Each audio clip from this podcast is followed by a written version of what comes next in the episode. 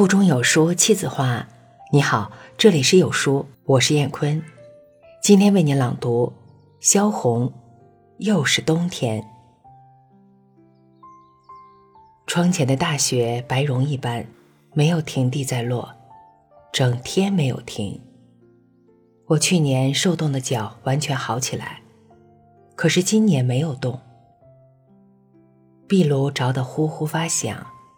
时时起着木瓣的小炸音，玻璃窗简直就没被冰霜蔽住，瓣子不像去年摆在窗前，而是装满了瓣子房的。我们决定非回国不可。每次到书店去，一本杂志也没有。至于别的书，那还是三年前摆在玻璃窗里褪了色的旧书，非去不可。非走不可。遇到朋友，我们就问：“海上几月里浪小？小海船是怎样晕法？”因为我们都没有航过海，海船那样大，在图画上看见也是害怕，所以一经过万国车票公司的窗前，必须要停住许多时候，要看窗子里立着的大图画。我们计算着这海船有多么高啊！都说海上无风三尺浪，我在玻璃上就用手去量，看海船有海浪的几倍高，结果那太差远了，海船的高度等于海浪的二十倍。我说海船六丈高，哪有六丈？兰华反对我，他又量了量，哼，可不是嘛。差不多，海浪三尺，船高是二十三尺。也有时，因为我反复说着，有那么高吗？没有吧？也许有。兰华听了就生起气了，因为海船的事儿，差不多在街上就吵架。可是朋友们不知道我们要走。有一天，我们在胖朋友家里举起酒杯的时候。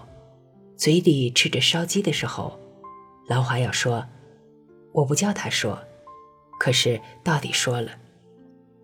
走了好，我看你早就该走。以前胖朋友常这样说：‘兰华，你走吧，我给你们对付点路费。我天天在某某科里边听着问案子，皮鞭子打的那个响。哎，走吧。我想要是我的朋友也弄去。’”那声音可怎么听？我一看那行人，我就想到你。老秦来了，他是穿着一件崭新的外套，看起来帽子也是新的。不过没有问他，他自己先说：“你们看，我穿新外套了吧？非去上海不可。忙着做了两件衣裳，好去进当铺卖破烂。”新的也值几个钱。听了这话，我们很高兴，想不说也不可能。我们也走，非走不可。在这个地方等着活剥皮吗？兰华说完就笑了。你什么时候走？那么你们呢？我们没有定。走就五六月走，海上浪小。那么我们一同走吧。老秦并不认为我们是真话，大家随便说了不少关于走的事情。怎样走法呢？怕路上检查，怕路上盘问。到上海什么朋友也没有，又没有钱。说的高兴起来，逼真了，带着幻想呢。老秦是到过上海的。他说：“司马路怎样怎样？”他说：“上海穷的是怎样的穷法？”他走了以后，雪还没有停。我把火炉又放进一块木板去，又到烧晚饭的时间了。我想一想去年，想一想今年，看一看自己的手骨节胀大了一点，个子还是这么高，还是这么瘦。这房子。我看得太熟了，至于墙上或棚顶有几个多余的钉子，我都知道。兰华呢，没有瘦胖，他是照旧。从我认识他那时候起，他就是那样，颧骨很高，眼睛小，嘴大，鼻子是一条柱。我们吃什么饭呢？吃面或是饭。居然我们有米有面了，这和去年不同。